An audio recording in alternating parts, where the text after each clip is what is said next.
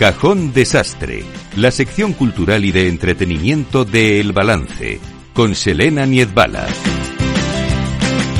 Selena Niezbala, buenas noches. Muy buenas noches, Federico. Doble ración de cajón desastre hoy. Pues sí, porque como es el último ya, pues teníamos que abordar muchos temas. Eh, es tu último. Es mi cajón último, de- por supuesto, tu que último. cajón desastre ahora, ahora, ahora hablaremos de eso, ahora hablaremos de eso. Eh, empezamos con el primero, porque hay, hay dos temas, bueno, hay muchos temas de actualidad y este último, este último doble cajón desastre se va a centrar en dos de ellos. El primero, en algo que está pasando estos días en las grandes, no solamente en España, también en el resto de Europa, pero bueno, vamos a centrarlo más en España, ¿no? Esas protestas de los agricultores, qué está pasando y qué, y, y qué es lo que reclaman, ¿no? Entiendo. Pues sí, eh, ya sabemos que es un discurso que estamos escuchando todos los días en las noticias, es nuestra actualidad. Los cajones desastre de hoy son bastante eh, pegados a la actualidad, Sí. pero eh, bueno, pues nos hemos llamado al responsable de Asaja en Bruselas para que nos cuente, ¿no? ¿Cuál es esa visión? Han mantenido también una primera reunión eh, con eh, la Comisión Europea.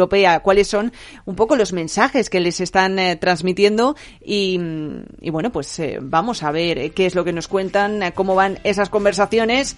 Y si van por buen puerto las negociaciones, Federico. Pues vamos a escuchar esa entrevista. Cajón Desastre, la sección cultural y de entretenimiento de El Balance, con Selena Niezbala. Agricultores independientes ya preparan su llegada a Ferraz. ¿Puede opacar esto el objetivo de los agricultores? Pues hasta ahora la mayor incidencia se ha producido en Barcelona con alrededor de 2.000 tractores provocando grandes retenciones. En paralelo, las organizaciones agrarias mantienen el diálogo con el gobierno para salir adelante. ¿Y cómo están las cosas hasta ahora? ¿Hay avances? Lo vamos a hablar con José María Castilla, responsable de Asaja en Bruselas. Muy buenas noches. Hola, buenas noches. Bueno, revisar las restricciones de sequía, agilizar el pago de ayudas y racionalizar la burocracia son tres de los apartados del acuerdo al que han llegado los representantes de los agricultores del Vallés y la comarca de Bajes después de la reunión con la presidenta del Parlamento en Cataluña y de los eh, grupos parlamentarios. ¿Van las conversaciones por buen camino? Bueno, es cierto que en España empezamos a ver algunos guiños hacia el sector. También los hemos vivido estos días en Bruselas. La propia comisión, la propia comisión a través de su presidenta Ursula von der Leyen, nos citaba a mantener una reunión durante el Consejo Extraordinario de la Unión Europea de la semana pasada. Estuvimos allí como Asaja y como Copa Colleca y tuvimos cuatro bueno, eh, puntos que acordamos que se llevarían a cabo. De momento son solo promesas, pero esperamos que se desarrollen. Y estos cuatro puntos son principalmente una simplificación real que van a presentar antes del 26 de febrero en el Consejo de Agricultura. Por otro lado, también se han comprometido a derogar eh, partes eh, ambientales dentro de la PAC, como puede ser las famosas eh, BECAM, eh, la número 7 y posiblemente la 8, que son rotación de cultivos y diversificación, es decir, los famosos barbechos, para que podamos seguir produciendo en un contexto de sequía. Luego también se han comprometido, eh, muy importante, a paralizar el acuerdo del Mercosur hasta que no estén las cosas más claras y se sepan si se van a introducir o no las cláusulas de reciprocidad, esas cláusulas espejo que demandamos los agricultores, para que simplemente los productos fitosanitarios que ellos utilizan y que ellos consideran que son buenos para el medio ambiente o para la salud de las personas y que en Europa los tenemos prohibido, ya sea por una cosa o por la otra, que no los puedan utilizar.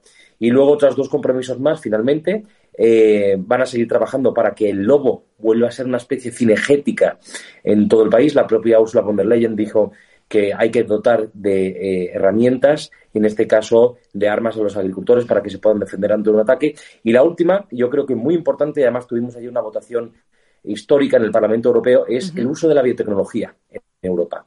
Se han aprobado las nuevas técnicas de edición genética de momento en el Parlamento Europeo, es verdad. Falta que el Consejo, es decir, los Estados miembros, den su visto bueno, pero desde luego, sin estas técnicas, sin estas herramientas de edición genética, va a ser imposible conseguir esa transición ecológica eh, que quiere Bruselas y España. Usted tiene una visión, entiendo, pues más global sobre la circunstancia y la situación en Europa en estos momentos. Es el responsable de Asaja en, en Bruselas, ¿no? Entonces, eh, ¿cuáles son esas pequeñas discrepancias, esas divergencias que existen entre las protestas que puede estar habiendo de los agricultores en diferentes países europeos? Bueno, sobre todo en lo que refiere a las políticas nacionales, es decir, las competencias nacionales. Por ejemplo, en España, a día de hoy tenemos eh, bueno, la bonificación del gasóleo. Es cierto que hay una promesa de mantenerla, pero bueno, también es verdad, hemos visto a la ministra de Medio Ambiente eh, la señora Rivera firmando en la COP de Arabia Saudita, si no me equivoco, que se iban a acabar las bonificaciones al diésel. Es decir, pero bueno, son eh, diferencias, por ejemplo, la ley de la cadena agroalimentaria, hay, países que no, hay países que no la tienen desarrollada. También, eh, por ejemplo, en España protestamos muchísimo por la subida eh, impresionante del salario mínimo interprofesional. Hay otros países que no protestan simplemente porque esa mm, parte que el empresario tiene que pagar por las bonificaciones sociales, es decir, la seguridad social, por ejemplo, el paro, los empresarios agrícolas y los empresarios de la construcción, por ser dos eh, bueno, eh, sectores muy específicos, los tienen bonificados. Es decir, es verdad que existen unas pequeñas discrepancias, pero es porque son políticas nacionales. Pero, sinceramente, yo creo que lo más importante es que nos unen eh, la inmensa mayoría de las peticiones a nivel europeo y hay una unión como nunca hemos vivido en Bruselas alrededor de la agricultura. José María, en este caso yo creo que, todos más o menos podemos entender el discurso de los agricultores. Habrá personas oyentes que incluso no sepan cuál ha sido el detonante, ¿no? ¿Qué, ha sido eso que ha supuesto un antes y un después para que de repente los agricultores de casi pues eh, los países eh, de gran parte de Europa se hayan lanzado a las calles con sus tractores para decir basta ya, hasta aquí hemos llegado? Bueno, yo creo que es justo recordar que en las organizaciones agrarias ya mostramos nuestro malentendido, bueno, malentendido, no, mejor dicho, nuestro mm, eh, disconformidad con la política agraria común, también con la política nacional, en septiembre en Córdoba, en el Consejo Extraordinario de Agricultores, o de Consejos de Ministros, mejor dicho, de Agricultura, que se celebró bajo la presidencia española. Fuimos el primer país, pero la sociedad tiende rápido a olvidar que salimos a la calle y demandamos nuestras protestas. Eso por un lado. Segunda cosa muy importante. Históricamente siempre ha sido Francia donde, bueno, ha sido la parte más reivindicativa por su forma de entender eh, la política, pero es que esta vez las grandes manifestaciones, que digo que han, han seguido después de las de España, han sido en Alemania. Y esto es histórico, porque en Alemania, por su forma de ser, los agricultores alemanes no tienen nada que ver con los franceses, incluso con los españoles, es evidente. Y entonces ellos salieron a la calle. Es verdad que salieron por un tema nacional, porque ellos precisamente no tenían asegurada la bonificación del diésel. De hecho, se les, eh, se les dijo que se le iba a acabar de la noche a la mañana. Y eso fue el detonante. ¿Qué ocurrió? Después de cinco años de tsunami legislativo que veníamos sufriendo por parte de la Comisión Europea, ese desprecio total hacia el sector, esa inseguridad jurídica hacia las empresas, eh, hizo que estallase o que se detonase el artefacto y eso fue lo que nos hizo salir a la calle. ¿Qué opinan de los movimientos, o mejor dicho, de las plataformas que están surgiendo en esta protesta, como el caso de la plataforma 6F? Bueno, yo creo que máximo respeto. Los agricultores, igual que los ciudadanos, tienen derecho a manifestarse pues, con partidos políticos o con plataformas eh, por un lado o eh, agentes sociales. Es decir, lo importante es que estamos en la calle y todo el mundo hemos llegado a la misma conclusión. Estamos asfixiados de la normativa, tanto europea como nacional. Por lo tanto, máximo respeto y cada uno tiene que seguir haciendo la lucha. Si lo podemos hacer todos unidos, pues yo creo que es la manera más inteligente. No hay que olvidar que la estrategia de cualquier político es dividir siempre a los manifestantes, dividir siempre a los sectores para que no consigan sus objetivos. Desde luego, eso no va a ser la estrategia de ninguna de las OPAs desde este punto de vista, ¿no? Con esa división, eh, en ese sentido, se empieza a comentar que estas protestas están politizadas. Se habla de que la mayoría también, incluso, son empresarios y no el agricultor de a piel. ¿Cuánto de cierto tiene esto? ¿De, de quién es esta protesta, José María? Y en caso de que sea de los empresarios, pues, eh, ¿qué tendría de malo también, no? Es que no, yo no le veo ningún nada de malo. El empresario para mí y para, y para Saja es un superhéroe, una persona que, que realiza la actividad agrícola. Yo creo que el debate hay que centrarlo quién realiza la actividad agrícola, quién no, más allá de que sea eh, un autónomo, un empresario, eh, un trabajador. Eh, yo creo que eso es al final otra estrategia para dividir. Y si luego hay movimientos, partidos que intentan aprovecharse, pues bueno, pues como cualquier movimiento que pasa también en España con la sanidad, por ejemplo, o con otro tipo de sectores. A mí me preocupa muy, muy poco. al final, en el campo se ha demostrado que hay gente de todos los colores, gente de todas las ideologías, de todos los tamaños, pero en este caso estamos todos muy unidos en cuanto a los mensajes y los objetivos que buscamos. Para que nos hagamos una idea, ¿qué es lo que reclaman en concreto desde su asociación, desde Asaja? Porque ¿cuánto cobra un agricultor por un kilo de fruta y verdura en España? Pues claro, todo depende muchísimo eh, de la temporada en la que estemos, de los, eh, por ejemplo, inputs si han sufrido, si han subido o no, también de las condiciones meteorológicas, claro, el año que, llueve, pues igual hay menos oferta en el mercado y el agricultor recibe más. Pero bueno, por ejemplo, eh, eh, es que son muchos los condicionantes.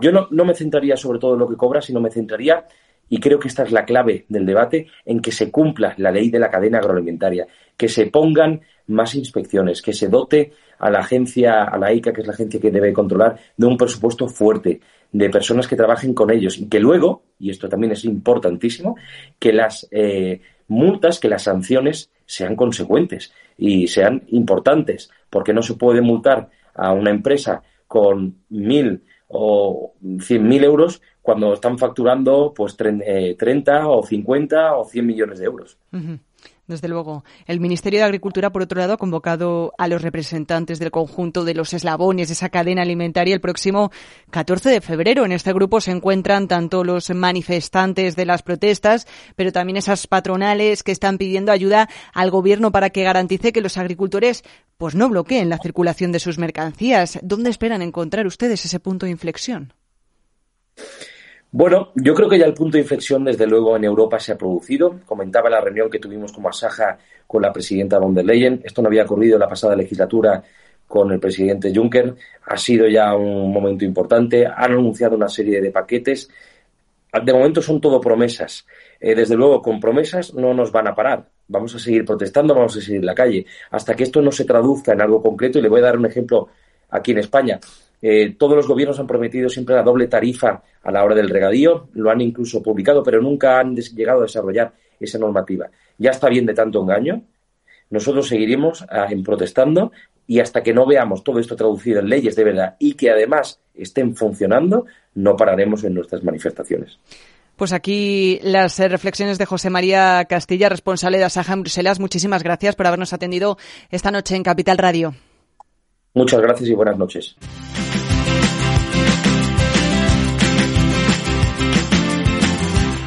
Pues apasionante la entrevista con el este dirigente de Asaja, pero vamos a irnos al otro asunto, porque esta semana, eh, bueno, estos últimos días están produciendo dos importantes noticias en Argentina. Una ha sido esa ley ómnibus que ha generado mucha polémica en aquel país, pero la última que ha generado más polémica todavía es esa intención del gobierno de Javier Milei eh, de derogar el aborto, el derecho al aborto en Argentina, eh, dejarlo única y exclusivamente solo para casos en los que la madre, la vida de la madre corra peligro, ni siquiera en casos de violación se permitiría el aborto y además se condenaría a las mujeres apenas de hasta tres años de prisión y obviamente esto ha levantado una polvareda tremenda.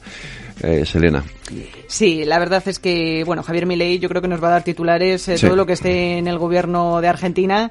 Y, bueno, es eh, un personaje político desde luego que de lo más curioso para analizar.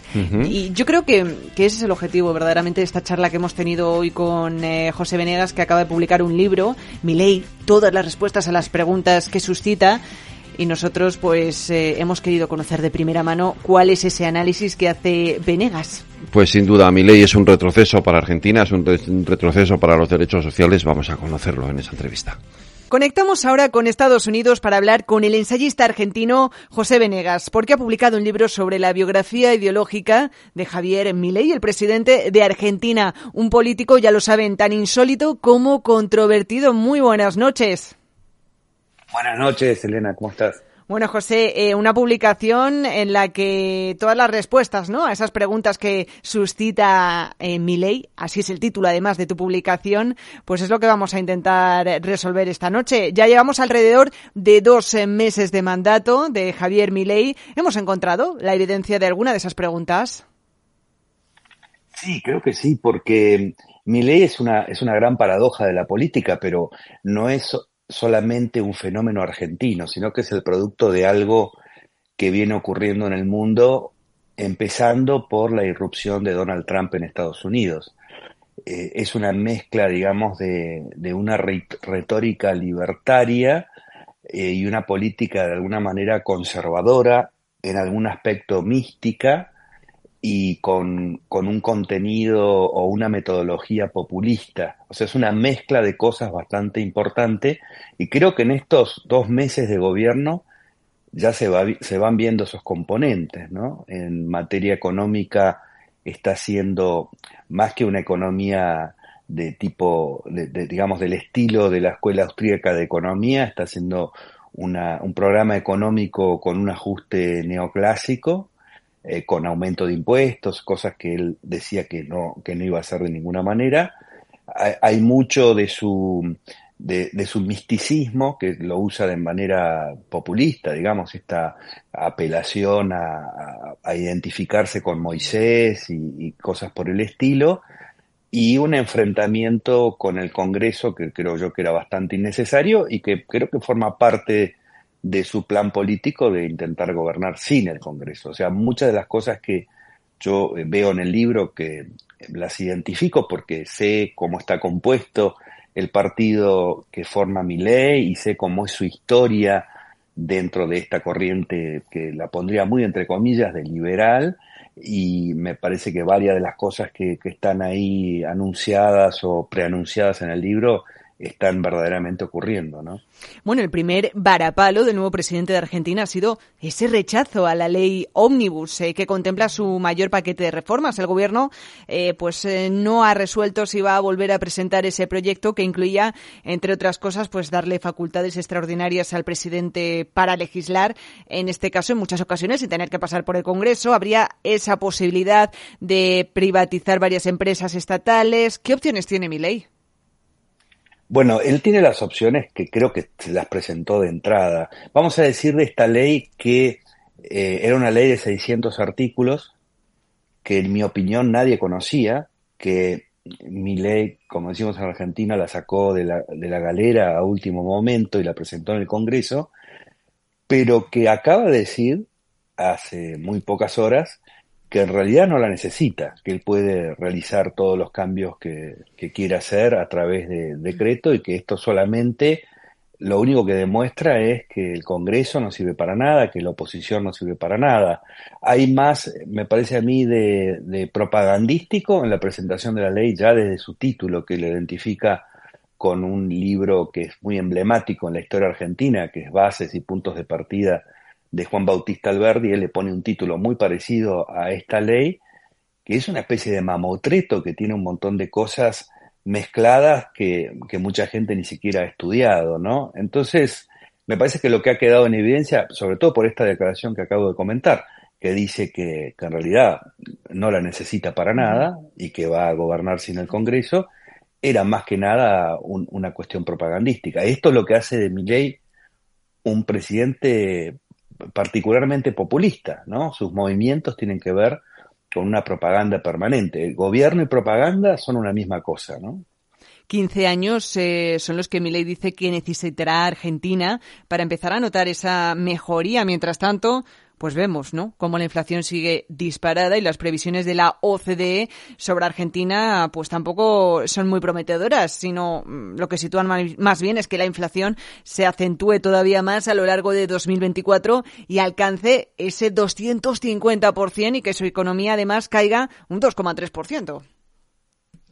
Sí, yo creo que eh, el, ajuste fenomenal que está llevando a cabo puede resultarle en un, en una, en digamos, puede obtener resultados económicos y puede inclusive domar la inflación. Lo que pasa es que lo está haciendo sin cálculo de costos sobre la población.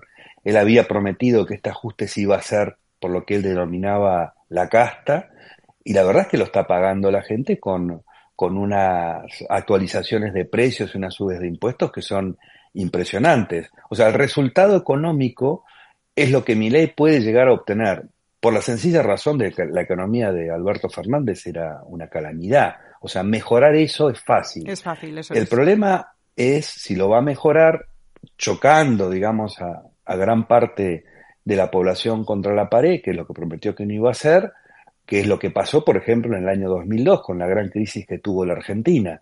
Fue un desastre de empobrecimiento pero las cuentas del Estado se diluyeron, el gasto público se diluyó.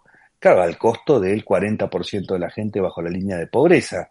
Pero el Estado consiguió sus objetivos, las finanzas públicas se arreglaron y durante algunos años Argentina vivió con superávit fiscal y superávit comercial. Eso probablemente es lo que pueda llegar a lograr mi ley y exhibirlo. Hay que ver la gente que ha pagado por eso, ¿no? Por, el, por la forma que ha elegido mi ley de llevarlo a cabo.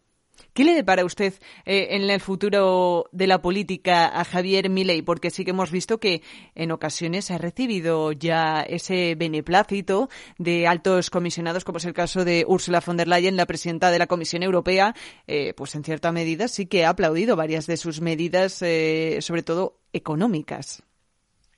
Bueno, no, no hay una correlación entre los elogios recibidos de, organismos internacionales y de líderes políticos del mundo y resultados en la Argentina. Otros, otros presidentes han sido elogiados y les ha ido muy mal. El último, Mauricio Macri, por ejemplo, que también es aliado de Milei, ¿no? Eh, lo que yo veo más inconsistente en el gobierno de Milei es su concepción política e institucional él se ve de alguna manera como un profeta y, así se vende y cree que tiene que avasallar las instituciones para lograr un cambio para llegar a una economía de mercado. Y yo creo que una economía de mercado depende fundamentalmente de instituciones, de reglas, no, no de personas. Y acá hay una inconsistencia. Yo lo, lo, lo, menciono, lo titulo en el libro como una especie de pinochetismo, que es una eh, una cierta nostalgia por lo que fue la dictadura de Pinochet en Chile, ¿no? Un dictador que ponía orden, pero que a su vez eh, respetaba algunas reglas de mercado. Y se relaciona un poco con la historia política del fracaso de Latinoamérica de los golpes de Estado, que pretendían ser el partido de la derecha, este, y, algunos creían que iba a ser la derecha pro mercado, ¿no? Pero eso no, no funciona, no funcionó en el pasado. Eh, me parece que en general este tipo de elogios son cortoplacistas y no tienen en cuenta el gran panorama. Yo veo el gran panorama de lo que puede significar mi ley como destrucción institucional, ¿no? Y eso se ve en el mediano y en el largo plazo. Se pueden obtener, eh, digamos así, resultados financieros para mejorar la situación de la Argentina, por supuesto que sí. Vamos a ver a qué costo y qué es lo que termina pasando al final del camino, ¿no? Eh, José Venegas, una última cuestión y ciñéndonos eh, al título de su libro, Mi ley, todas las respuestas a las preguntas eh, que suscita. ¿Cuáles serían esas respuestas, digamos, a las que más o menos ya tenemos clara esa contestación y cuáles son esas preguntas a las que todavía hay que dar respuesta? La pregunta es si Milei va a ser un presidente que va a respetar las instituciones.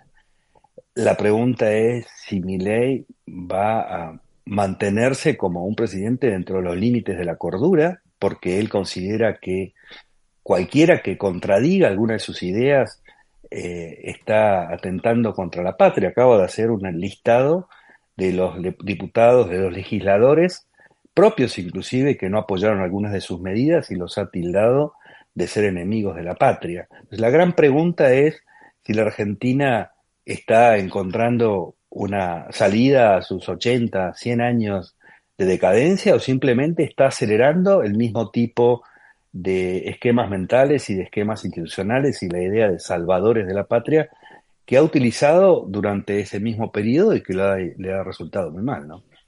Pues José Venegas, eh, abogado, ensayista, periodista argentino especializado en filosofía política y economía, gracias por haber compartido su punto de vista con nosotros hoy en Capital Radio. Un abrazo. Un placer, muchas gracias.